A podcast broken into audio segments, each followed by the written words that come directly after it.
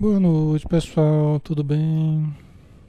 Jesus abençoe a todos. Muito bom estarmos juntos novamente.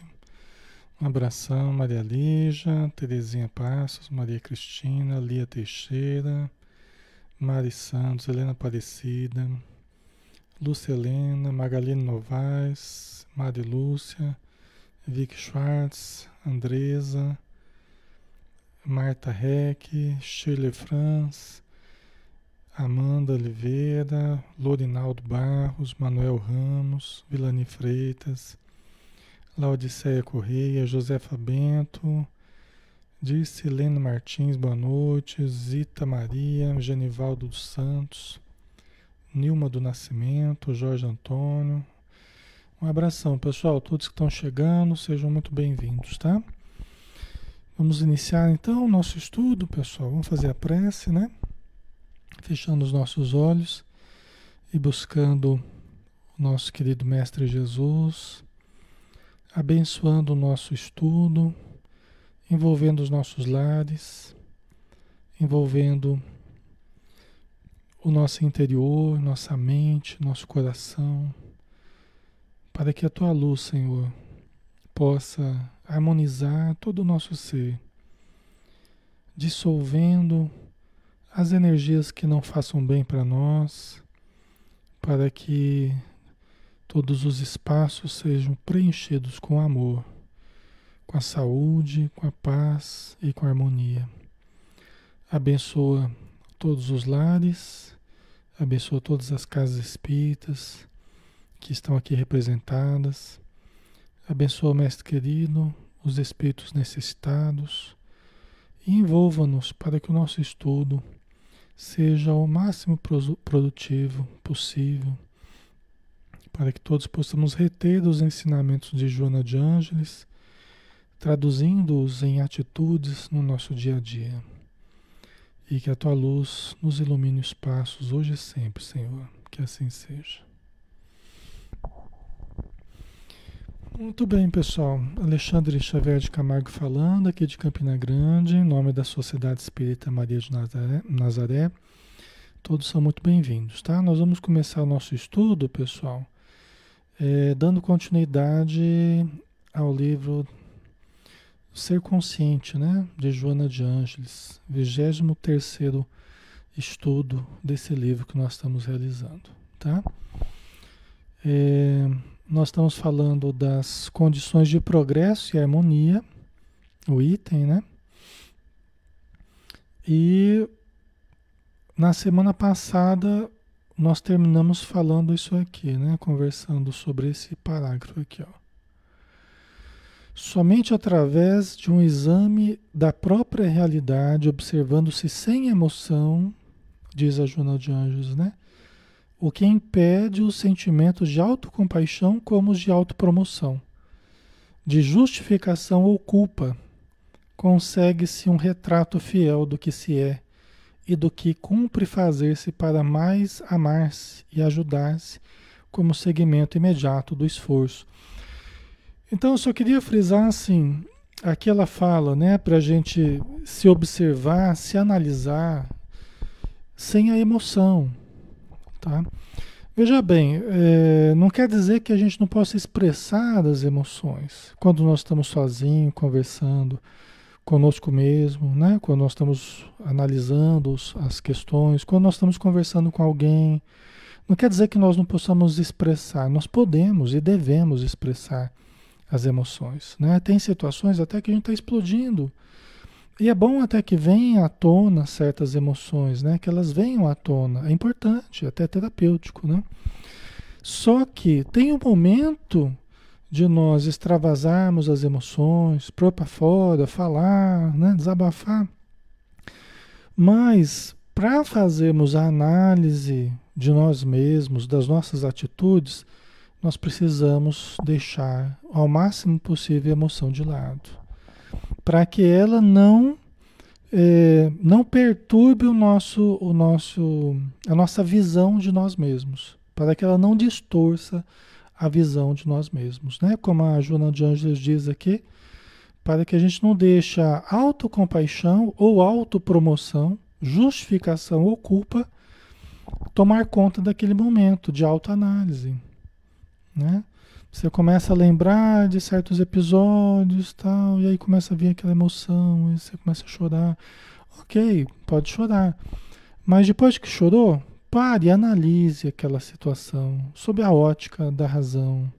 Analise o que fez, analise como agiu, né? Por que agiu, tente analisar, né? Ao máximo deixando a, a emoção de lado, né? Ok? Então vamos, vamos em frente, né? Isso aqui foi da semana passada só para gente só para gente pegar o fio da meada aqui, né? É, aliás, as emoções é interessante, né? No contexto terapêutico da casa espírita, do consultório, é muito interessante. Às vezes a gente está com as vias emocionais congestionadas, né? Às vezes a gente, quando a gente está gripado, a gente fica com as vias respiratórias congestionadas, né? Quando a gente não está bem com a gente, a gente fica, entre aspas, com as vias emocionais é, congestionadas, né? Uma, uma imagem, né? Que eu, que eu geralmente eu uso.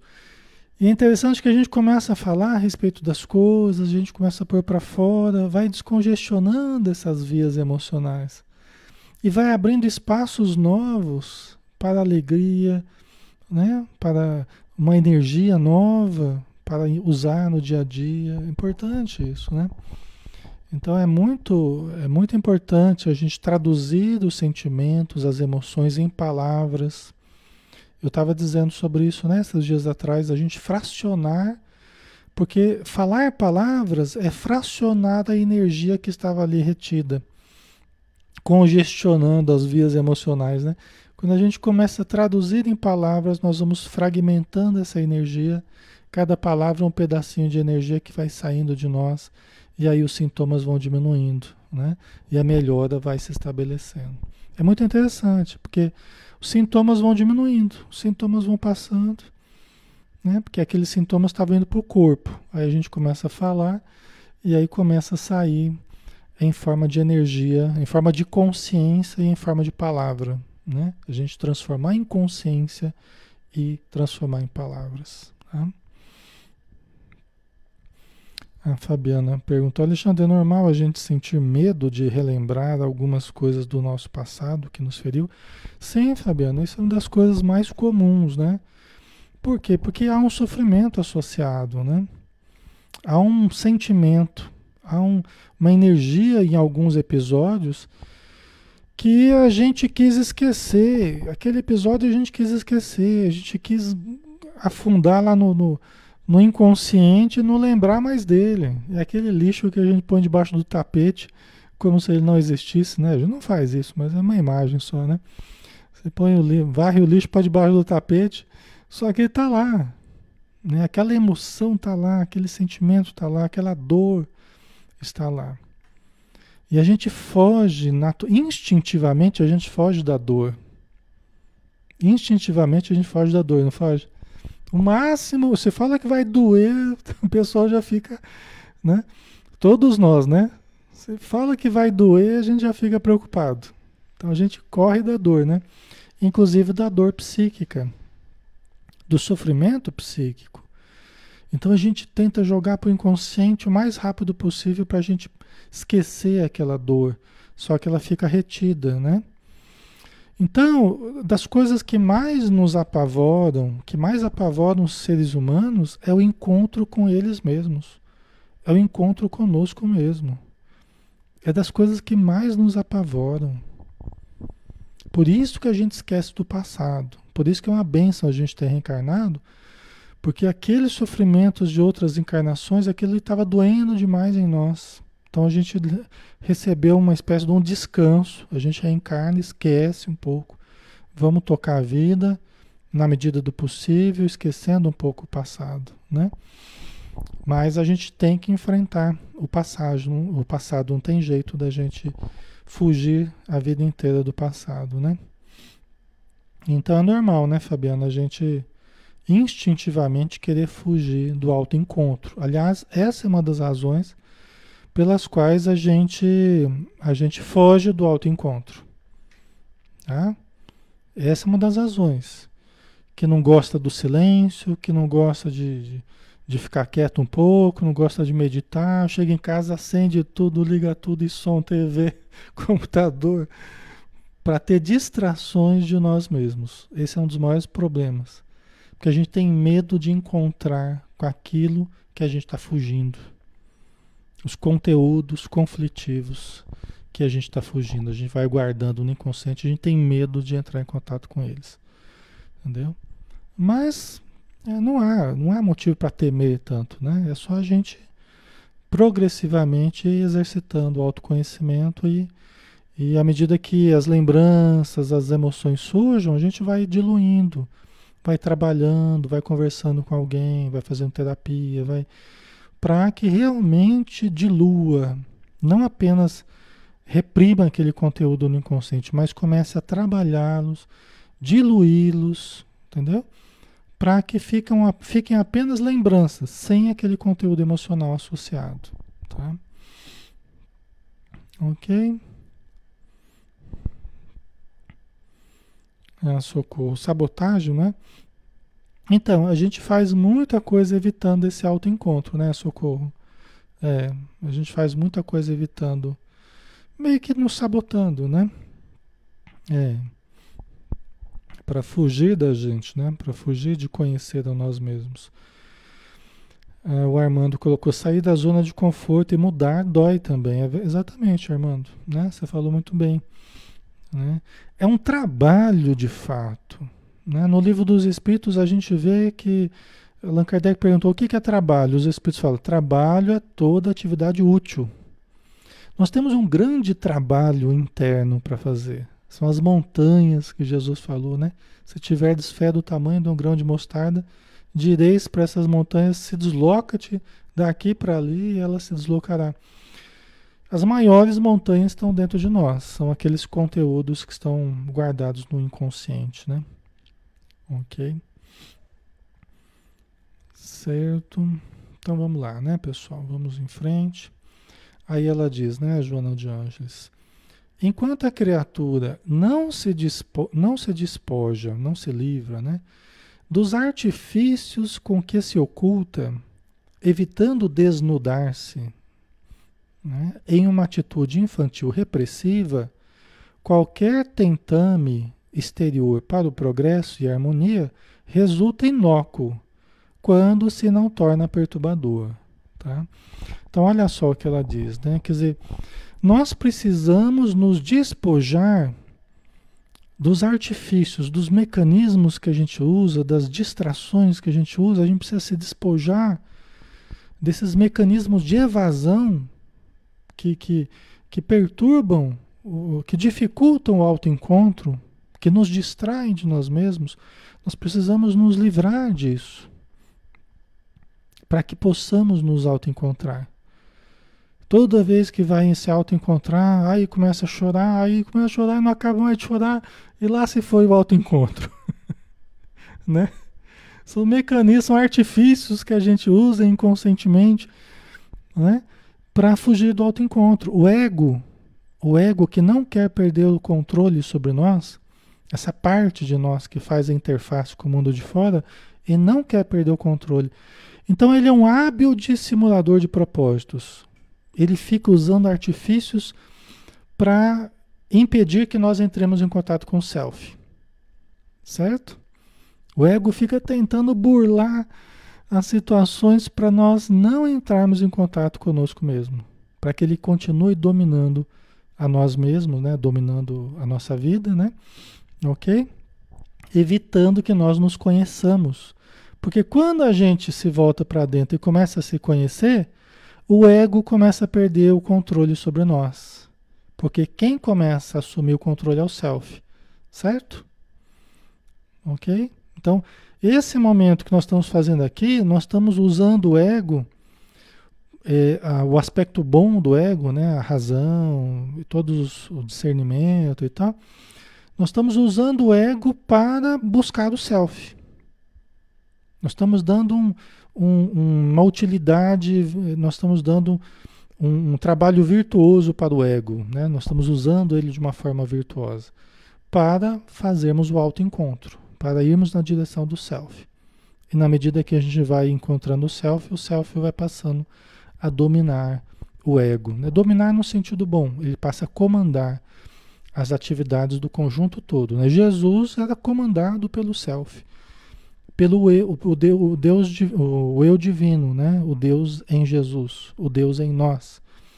Ok? Então Jesus falava: o Pai está em mim, é o self. Eu estou no Pai, quer dizer, eu estou expressando o self. Eu, estou, eu e Deus estamos juntos. Né? Eu estou sintonizado com Deus. Entendeu? Então Jesus foi o protótipo perfeito do, do ser é, é, cujos atos eram dominados sempre pelo self, pela presença divina dentro de si. Ok? Faz sentido, pessoal? Ficando claro? Qualquer dúvida aí vocês coloquem. Eu sei que é um pouco técnico, mas, mas aí vocês vão colocando para a gente desfazendo, né? Então o ego fica criando esses artifícios, né? Tá? Então nós temos que nos despojar desses artifícios para enxergar a nós mesmos, para nos desnudarmos. Por quê? Porque toda vez que a gente vai fazer o autoencontro, aí surge uma distração. Ao invés de fazer um curso de autoencontro, você vai lá jogar futebol. Ou vai, né? Que o ego fica criando mil compromissos para evitar que nós tenhamos contato conosco mesmo. E que nós nos desnudemos perante nós mesmos. Né? Por isso que às vezes, por isso que às vezes é, é a pessoa entra em depressão mas não é necessariamente ruim ter entrado em depressão. Tá? Não estou falando para a gente se manter em depressão. Não estou falando para a gente cultivar a depressão. Estou falando assim que pode ser que entre num momento de, de queda, de, de interiorização, de, de reflexão, que pode ser um momento muito importante. Depois da, das inúmeras distrações e fugas e atividades e correrias, de repente a pessoa está lá deprimida, sem energia, sem vontade. Pode ser um momento muito criativo. Pode ser o um momento da virada. Por quê? Porque você para para repensar a sua vida. Os muitos compromissos, os muitos, né, as muitas fugas, distrações e tal, e a pessoa continua vazia Continua infeliz, continua insatisfeita. Às vezes está cheio de dinheiro já, mas está insatisfeito. Às vezes está é uma pessoa bonita, é uma pessoa né, com, com, um traquejo social muito legal, mas está insatisfeito, está vazio, está sem sentido existencial. Alguma coisa está demonstrando que não, nada disso está preenchendo.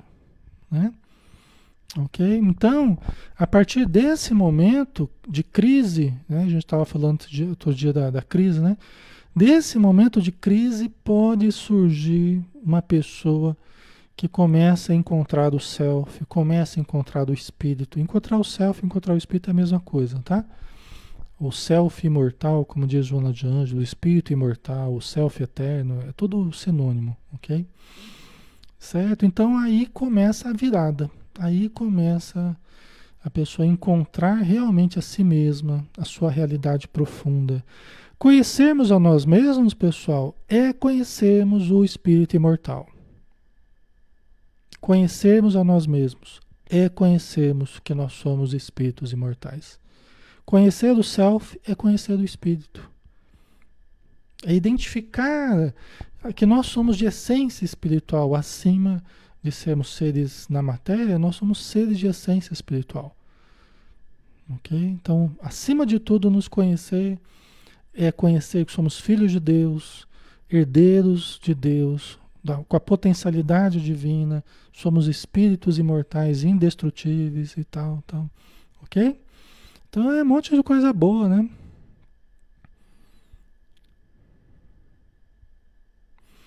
A socorro. São as fases de introspecção que nos aproximam de nós mesmos. Sim, né, socorro? É, nós precisamos ter uma vida interior. E enquanto tudo está dando certo no mundo de fora, e eu estou cada vez mais requisitado pelos compromissos, para as festas, para as baladas, para agitação, para não sei o quê, né? Para os eventos e cada vez eu estou mais requisitado, né? Eu não tenho muito tempo para mim, eu não tenho tempo para me conhecer de verdade, eu não tenho tempo para cultivar a vida interior. Eu estou tão preocupado com o mundo de fora, aí o ego, né? O ego que faz a interface com o mundo de fora. Estou tão dominado pelo mundo de fora, pela agenda lotada, né, que eu não estou agendando a mim mesmo, vamos dizer assim, né? Estou sendo agendado, né? Quem não se agenda é agendado. Então, eu estou sendo, eu sendo dominado por aquilo que eu julgo dominar. Né? Então, eu não estou tendo vida interior. E aí, sem vida interior, não há auto, autopercepção, autoconsciência, autoconhecimento, autodesenvolvimento né? profundo. Não há. Nós precisamos fazer esse caminho interior, né? Certo?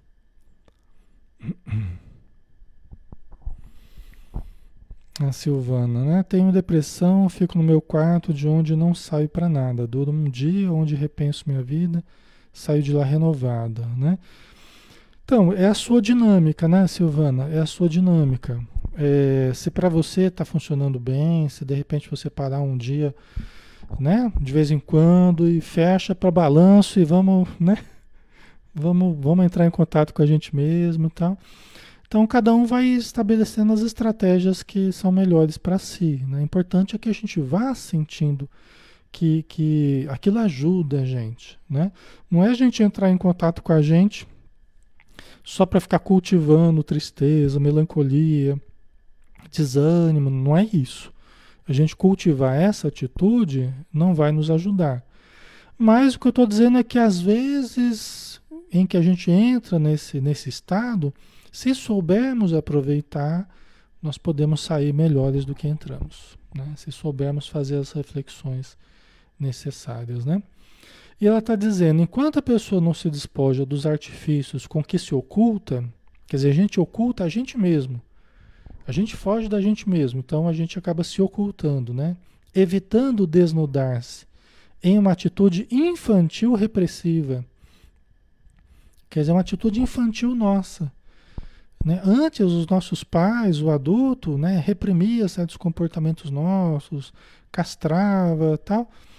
Mas hoje, muitas vezes, nós fazemos isso, né? mantendo ainda aquela criança, né? trazendo conteúdos reprimidos, né? retraído, tal.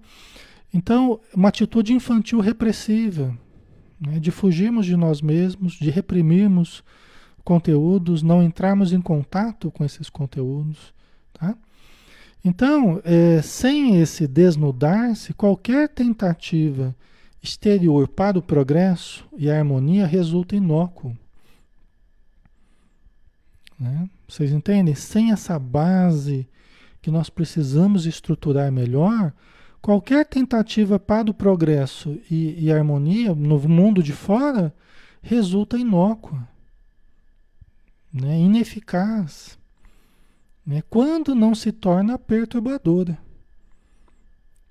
Né? Ok? Então a base vai ser dentro de nós. Né? Todas as nossas conquistas, desenvolvimentos exteriores precisa ter a base interna, né? E às vezes a gente quer que alguém, é, veja bem, às vezes a gente quer que alguém é, melhore e alguém se conheça, alguém faça terapia, o filho, meu filho precisa de terapia, meu marido precisa de terapia, e bora forçar a fazer terapia, né? Se a pessoa não fizer um trabalho interior de adesão àquele processo, você forçar uma coisa, né? Você forçar uma coisa que a pessoa não quer, absolutamente não quer, não se sente preparada para isso não está preparado para se despojar dos artifícios com que ela se oculta, né? Isso acaba sendo ineficaz e até às vezes perturbador para a pessoa, né? Porque está sendo aquela coisa goela abaixo, né? Então isso é nesse campo é muito difícil, pessoal, né? A gente conseguir resultados com quem não quer, com quem não deseja melhorar-se, com quem não deseja tratar-se, é muito complicado, tá? Certo? Então, mas isso não deve nos incomodar. Por quê? Porque às vezes a gente quer que o outro busque, que o outro faça, que o outro mude, que o outro transforme, que o outro melhore, que o outro. Mas na verdade eu tenho que fazer isso por mim. Porque às vezes eu tô tão ou mais necessitado que o outro. E estou querendo que o outro faça, o outro busque, o outro melhore. E eu, na verdade, precisaria eu me fortalecer. Quem sabe eu me, me fortalecendo, melhorando, me sentindo melhor, mais saudável em todos os sentidos, quem sabe o outro, vendo que eu estou melhor, de fato, o outro começa a se motivar a buscar ajuda também. Certo? Quem sabe assim, eu me tratando, eu me conhecendo, eu melhorando, o outro pode, puxa vida, né? Ela tá buscando ajuda, ela tá melhorando, tá mais feliz, Está adoecendo menos, está mais disposta, né? Tá, né? Sinal que aquela ajuda está dando certo. Sinal que a terapia está dando certo, que a casa espírita está dando certo. Poxa vida, né? Que legal.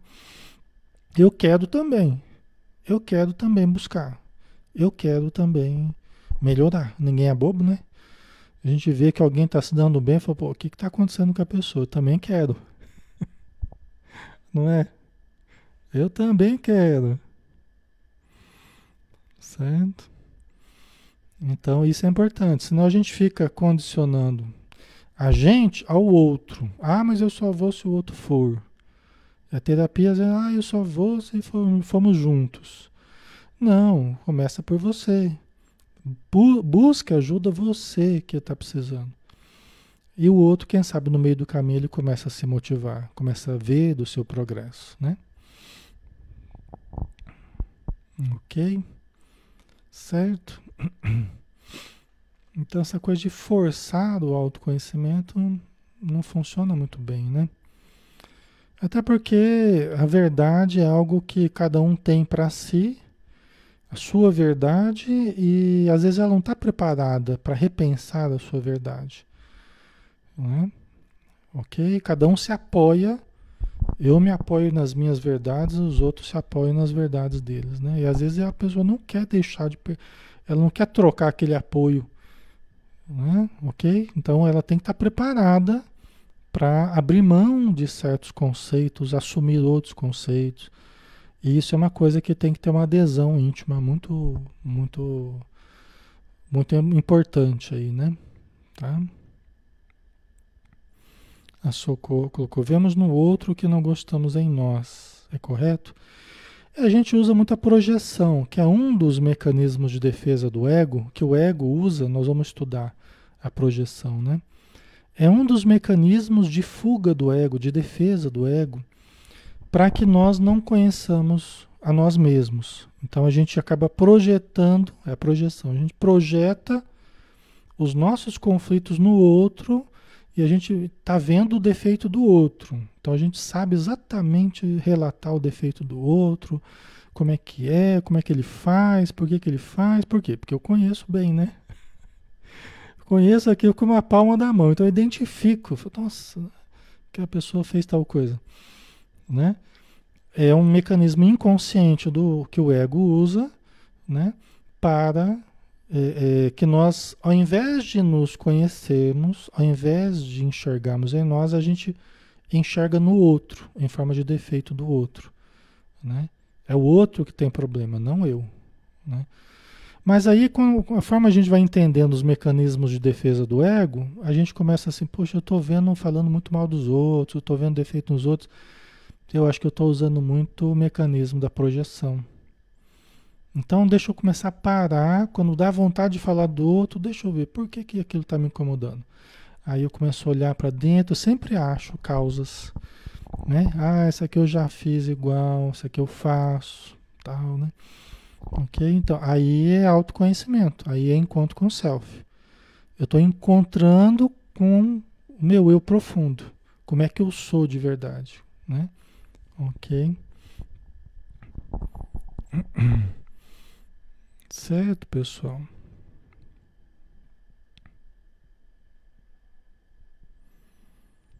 A Maria Lígia, né? Críticas no outro, mas está em cada um de nós, exatamente. Apontar o dedo é muito mais fácil, né, Fabiano? Isso mesmo, tá? É um dos mecanismos de fuga do ego. Existem vários, a gente vai estudá-los nesse livro mesmo, tá? Então vamos lá, mais um pouquinho. Ninguém é culpado conscientemente de ser frágil, fragmentário, ocorrências naturais do processo de evolução. Não obstante, a permanência na postura, a permanência na postura de fragilidade, né, denota imaturidade psicológica ou manifestação patológica do comportamento. Né? Então veja bem, a gente pode dizer, ah, mas eu, eu não aguento muito certas coisas, eu sou frágil, né? E às vezes a pessoa, qualquer coisa que você vai falar, a pessoa já desmonta, já desanima, já entra em depressão, né?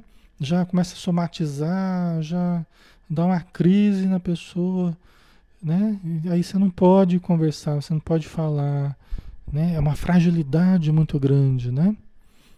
Aí a Joana fala, ninguém é culpado conscientemente. Inconscientemente nós somos responsáveis, porque lembra que a gente vem construindo a nós mesmos aos séculos, né? Ao longo da história, dos séculos aí. Então nós somos responsáveis por nós mesmos, né? Nós vamos nos construindo dessa daquela forma. Mas ela diz: ninguém é culpado conscientemente. A pessoa conscientemente, ela não sabe o que acontece com ela, ela não tem consciência do que acontece com ela. Né? É só assim, as pessoas vão conversar com ela, ela começa a chorar. Né? Começa a chorar, né? se entristece e tal. Então, ela não tem consciência do que ocorre. Só, só tem consciência que ocorre, mas não entende o porquê. Né? Então ela não é culpada conscientemente de ser frágil. Qualquer coisa já começa a somatizar, qualquer coisa já, já tem uma crise histérica, ansiosa, né? já, já, já tem uma crise nervosa, né? neurastênica. Ok? É, isso é natural, ela diz aqui, ó, uma, uma ocorrência natural no processo de evolução. Às vezes a gente vai se estruturando dessa ou daquela forma que gera alguns problemas para nós. Né? A gente também se esconde, pessoal. Nós também nos escondemos por uma capa de fragilidade, um manto de fragilidade. Tá? Nós também nos escondemos por debaixo de um manto de fragilidade. Tá? Ok? Por que, que eu falo assim, nós nos escondemos por debaixo de um manto de fragilidade? Porque nós não somos pessoas frágeis assim, espíritos, nós somos espíritos vividos já. Nós já estivemos em um monte de lugares, um monte de encarnações, um monte de situações. Nós não somos aquele ser frágilzinho, aquele ser. Nós não somos aquele ser assim, tímidozinho, retraído, nós não somos. Nós estamos daquele jeito. Nós estamos cobertos por aquele manto de fragilidade. Ok? Né? Isso é natural que por vezes a gente use esse recurso de, de, de fuga, né? De fuga. Ok? Tá? Mas, não obstante, entretanto, todavia, né? A permanência na postura denota imaturidade psicológica. Né? Não tem problema você ser desse jeito ou daquele jeito. Mas quando não é, não é bom para você, você permanecer nessa postura denota imaturidade. Quer dizer, tudo está levando para que você se conheça, se fortaleça, deixa, extravase os, os, os conteúdos, ponha para fora, né? Se faça conhecer, conheça as pessoas, interaja. Quer dizer, quando tudo está levando a isso e a pessoa quer continuar se manter na postura de fragilidade, denota imaturidade psicológica ou manifestação patológica do comportamento. Às vezes está havendo uma fixação muito grande, uma determinada fase do desenvolvimento, né? Um trauma que foi vivido, aquilo gerou um problema no psiquismo, né? Pode ser, tá? Certo, pessoal?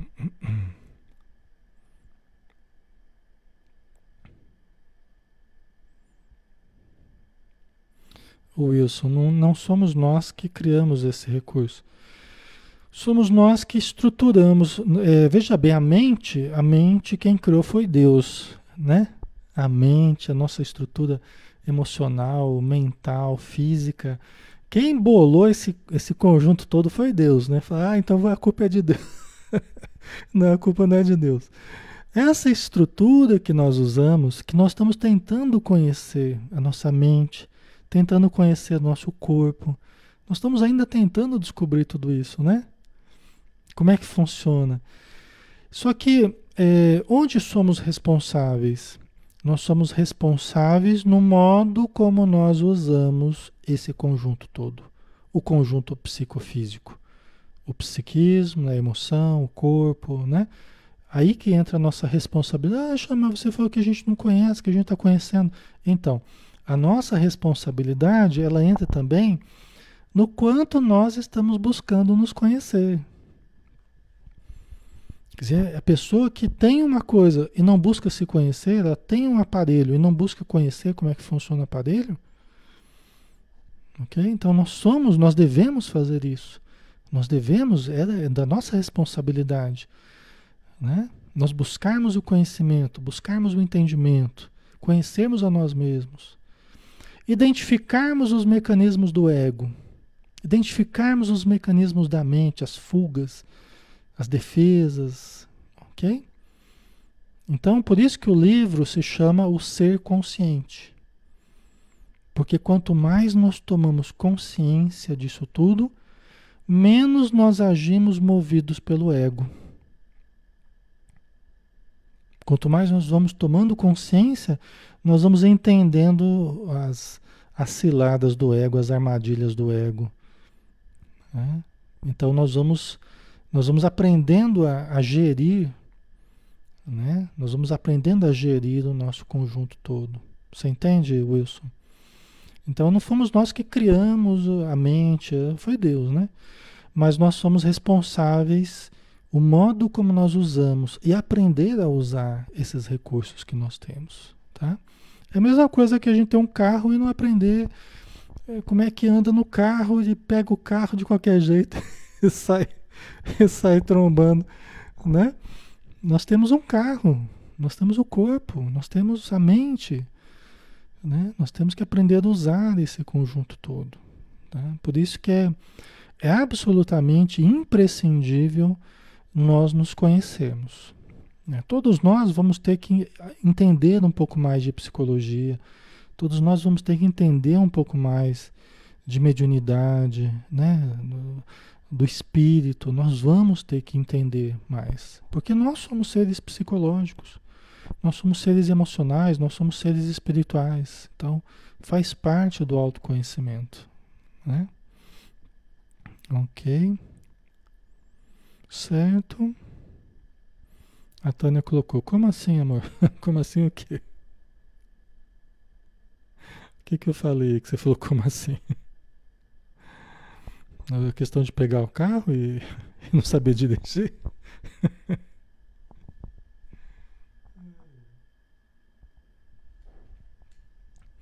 Tô brincando, hein? Vamos lá? Aí você coloca aí.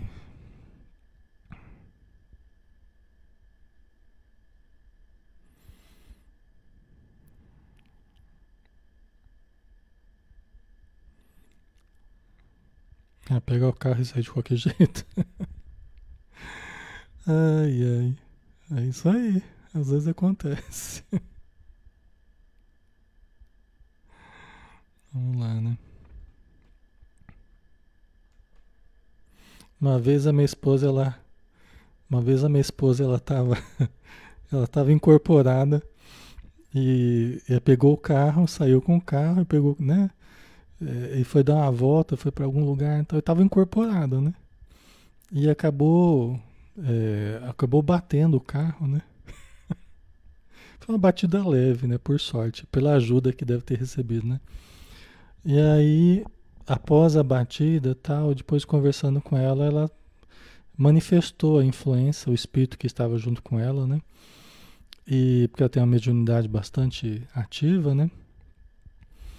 E, e eu percebi que era um jovem, né? Eu percebi que era um jovem que estava conversando comigo. O tipo de conversa, o modo dele falar, eu percebi que era um espírito de um jovem, né? Desencarnado. Eu falei, ah, você que estava dirigindo o carro? Ele falou, era. você que bateu o carro? Ai, aí falou que ele que estava dirigindo quando bateu o carro, né? E aí a gente foi conversando com ele, foi atendido e tal, né? A intenção dele era fazer mais até do que bater o carro, né? Ele estava ali a serviço ali daqueles que queriam destruí-la, né? Queriam prejudicá-la. Mas por sorte, pela ajuda espiritual que teve, não aconteceu nada mais grave, né? Mas é, a coisa não é fácil, não. ai, ai. Então vamos lá.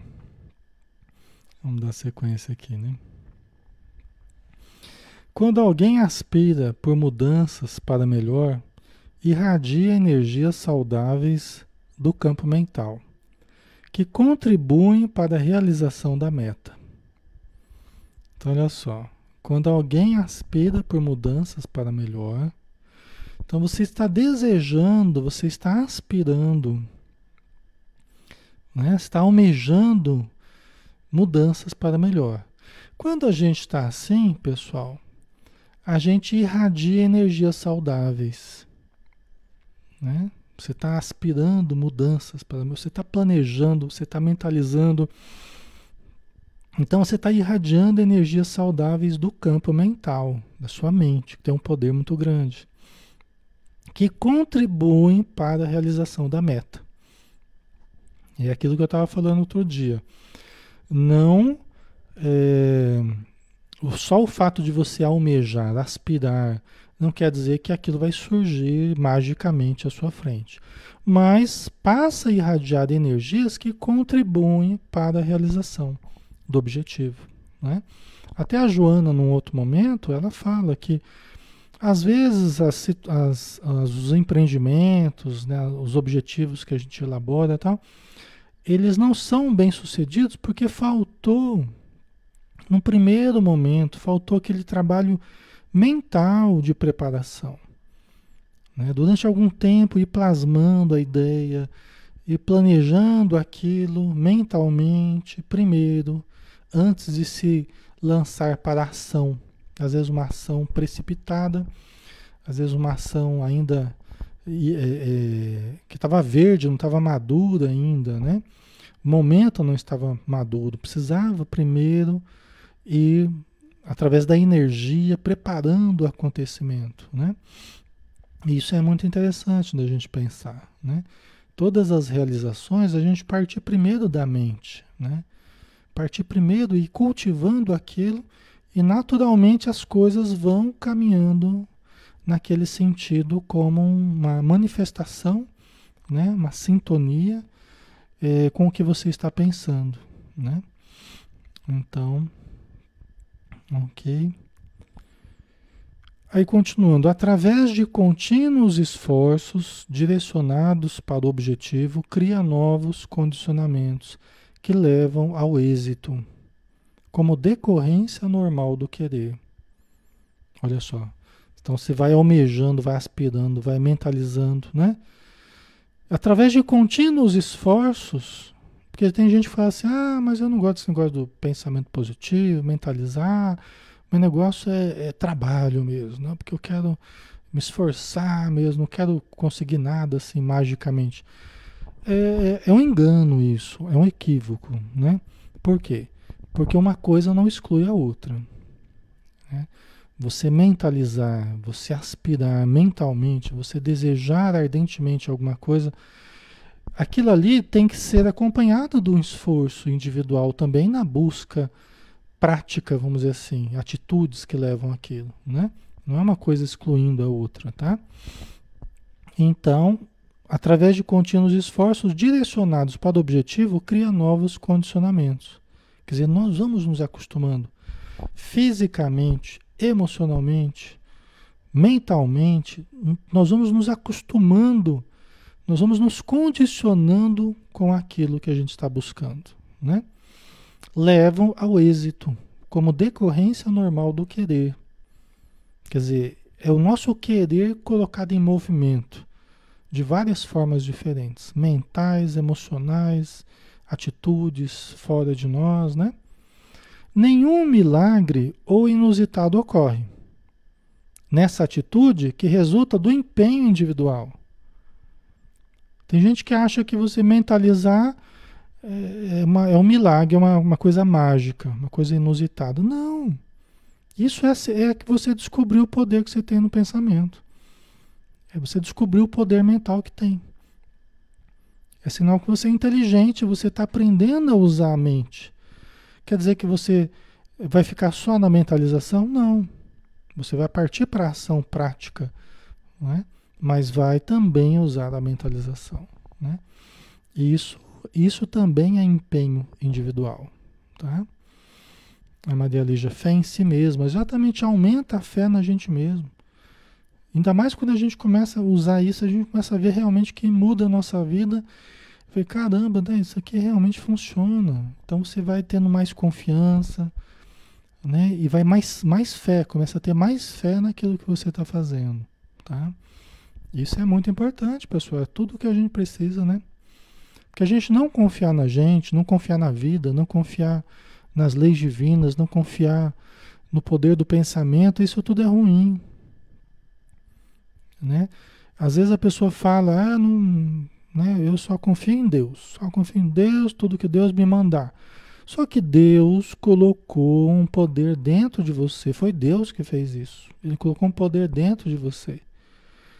E colocou a necessidade de você se conhecer. Você conhecer esse poder.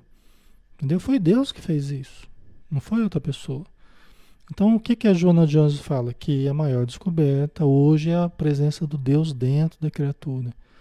Porque aí eu olho para dentro de mim, eu vejo o que, que eu quero, eu analiso o que, que eu realmente preciso, né? Tem coisa que eu nem preciso, mas o que, que eu realmente preciso, o que, que eu gostaria, como que eu me realizaria, né? O que, que me faria desenvolver os potenciais que eu tenho.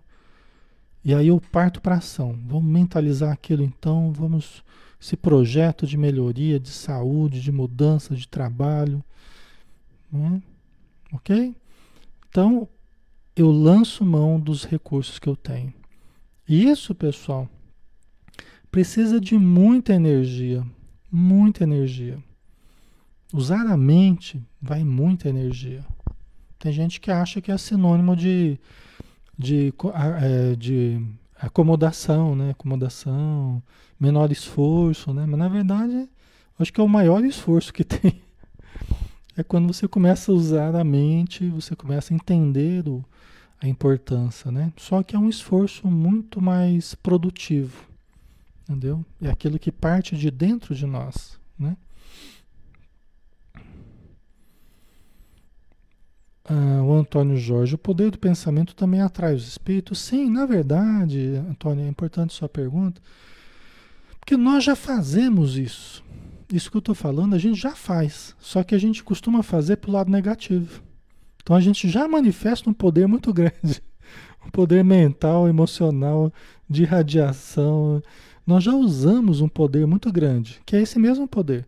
Só que a gente usa sem consciência e usa para focar em coisas negativas, focar no insucesso, focar na doença, né? focar no vício, focar no mau hábito, focar na, na, na obsessão, sintonizar com os obsessores. Na verdade, a gente já faz isso. Entendeu? Todo esse potencial nós nós já temos usado, só que nós temos usado, via de regra, é, de uma forma ruim, de uma forma viciada, vamos dizer assim. Né? Por isso que os resultados têm sido questionáveis, os nossos resultados ao longo do tempo. Né? Garanto, tenho certeza que vocês, se eu for com, conversar com vocês, vocês vão falar, ah, Alexandre, eu preciso mudar isso, mudar aquilo, realmente não a coisa não está muito legal em alguns aspectos. Eu sei, todos nós temos coisas para mudar, né? Então, é, é, aí a gente vê que a gente tem usado mal o poder que a gente tem, né? Nós já temos usado, mas temos usado mal, né? Certo? E pensar positivo, né? É, faz com que a gente sintonize muito mais facilmente com os espíritos amigos. Eles encontram uma facilidade muito maior em nos intuir, em nos conduzir, até em nos proteger, porque nós nos ajudamos, né? A gente ajuda mantendo um bom, um bom padrão vibratório, né? É, Maria Lígia, hiena, né? ó oh, dia, ó oh, vida, ó oh, vida ingrata, né? É isso aí, né? É. É isso aí. Nós temos que mudar esse discurso, né? Tá, pessoal? Então, não é um milagre, não, não é uma magia, né? É uma tecnologia, uma tecnologia, um conhecimento, né? Que a própria Joana de Anjos tem trazido para nós. Aqui ela está só passando de raspão, né? Mas ela tem falado bastante sobre isso, né? O autodescobrimento tem por finalidade conscientizar a pessoa a respeito do que necessita, Quer dizer, quando a gente se descobre, se conhece, né? Então a gente começa a se conscientizar sobre o que a gente necessita, de como realizá-lo e quando dar início à nova, nova fase. Né? Então isso tudo, é lógico que não é uma coisa assim de uma hora para outra, né? Ah, Alexandre, então hoje à noite eu vou me autoconhecer. Aí eu vou lá, me fecho no meu quartinho lá, no meu quarto, e vou fazer meu autoconhecimento. Pronto, Alexandre, amanhã vocês aparecem. Amanhã, Alexandre, ontem eu fiz meu autoconhecimento. Hoje eu já estou de posse do meu autoconhecimento. Não vai ser assim, né? Não vai ser assim. Não vai ser essa, essa pílula que a gente vai tomar, né? Vai ser um processo gradativo. Gente, nós estamos falando da maior conquista que nós podemos realizar a conquista de nós mesmos. Não é qualquer coisa.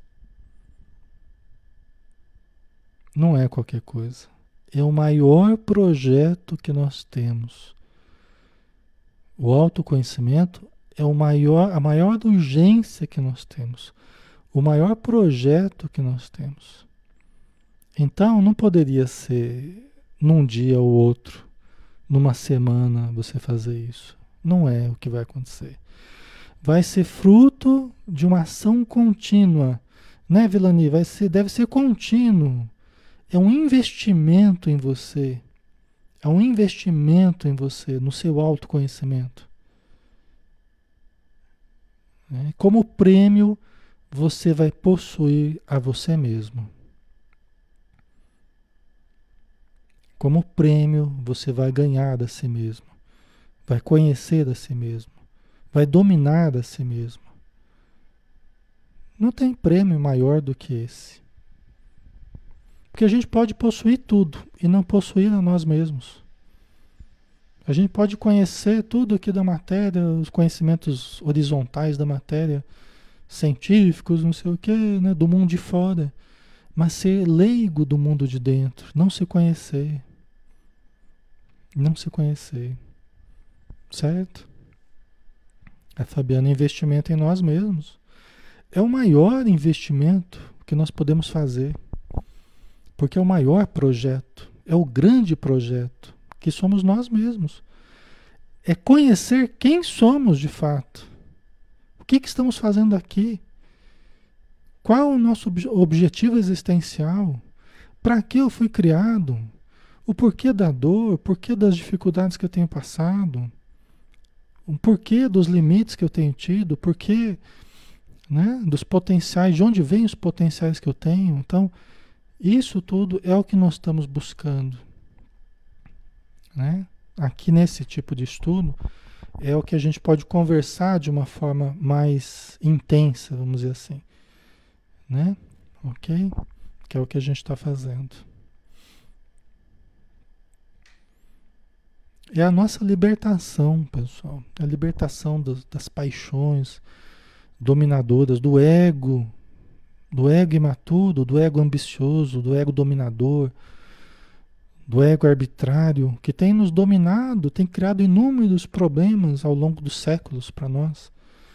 Então se trata, por isso que a Joana fala que o maior objetivo da nossa vida, aqui agora, nessa existência, é detectarmos o self e desenvolvermos o self. Esse é o nosso maior objetivo. Nada é mais urgente do que isso. Esse é o grande projeto da nossa vida. Porque é, é descobrir o que há de espírito imortal em nós. Nós não somos só corpo. Existe algo a mais. Então é esse algo a mais que eu preciso conhecer. Mas com um conhecimento profundo, um conhecimento, né? Não é um conhecimento superficial, é um conhecimento profundo, tá? A Maria Lígia, nossa maior conquista é o autoconhecimento. No templo de Delfos, né? Na entrada estava lá a epígrafe, né? Conhece a ti mesmo. Exatamente. Porque as pessoas iam para o templo de Delfos levando uma porção de reclamações, lamentações, ambições e querendo buscar as, as consultas com, com as médiums, que eram as sibilas, né? que evocavam deus Apolo, né? dentro do, do pensamento grego antigo. Né?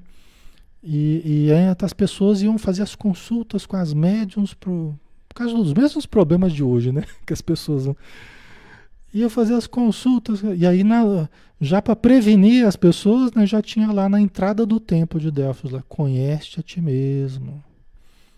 Quer dizer, olha para dentro de você, conhece-te. Né? Não fica só em busca da, das coisas mesquinhas, das coisas, das fugas, das, né? É, então conhece a você mesmo, né? Certo? Ok, pessoal. Já estamos quase terminando, né?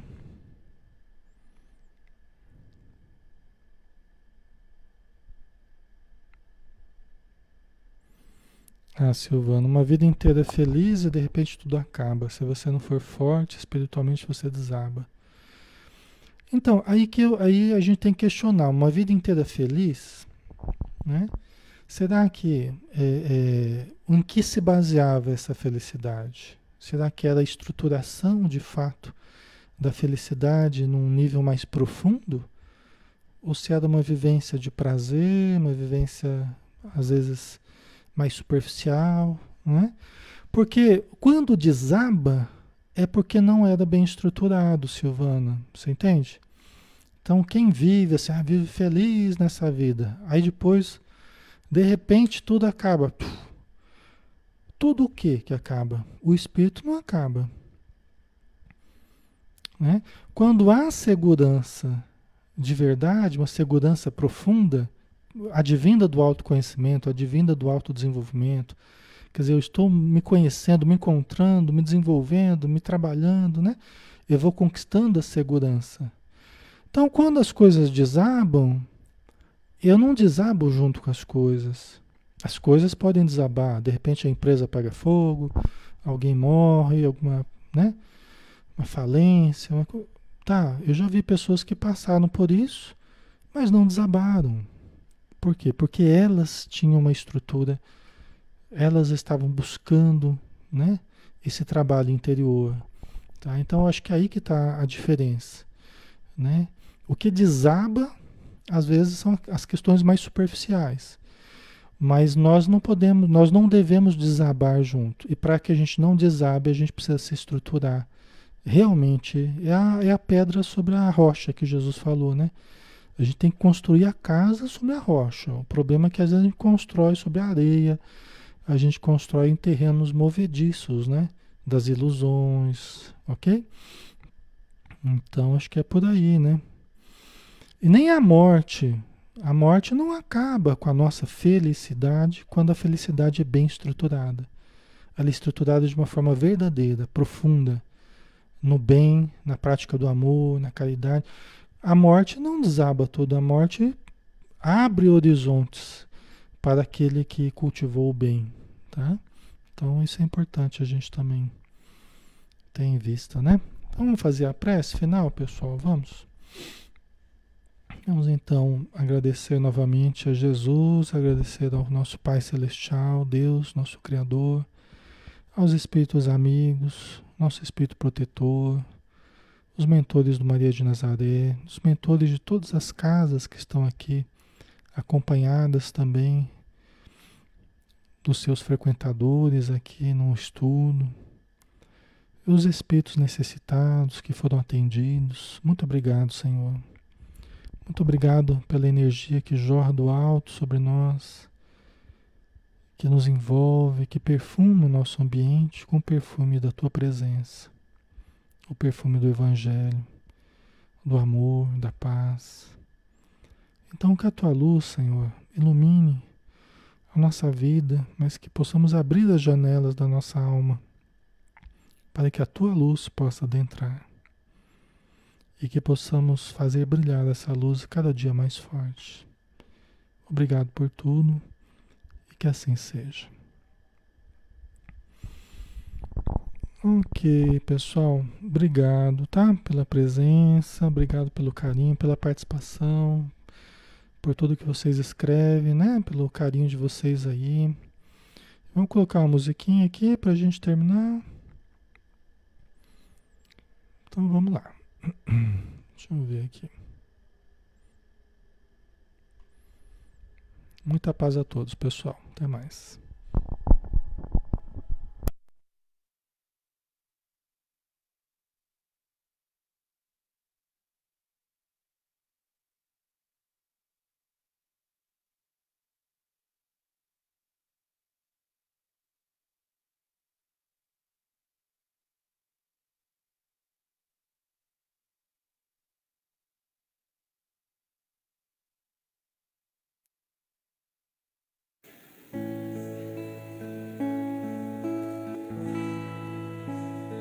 Senhor meu Deus, quando eu maravilhado fico a pensar nas obras de tuas mãos, estrelas mil a cintilar no espaço de teu poder em manifestação.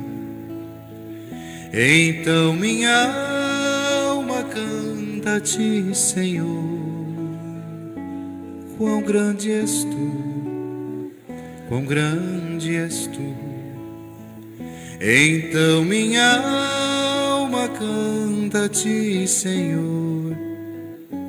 Quão grande és tu, quão grande és tu. Se ao caminhar por campos e florestas, escuto as aves belas a cantar. Se estendo o olhar do alto da montanha e a fonte além, eu ouço a murmurar. Então minha alma canta a ti, Senhor. Quão grande és tu, quão grande tu. Então minha alma canta a ti, Senhor. Quão grande és tu, quão grande és tu.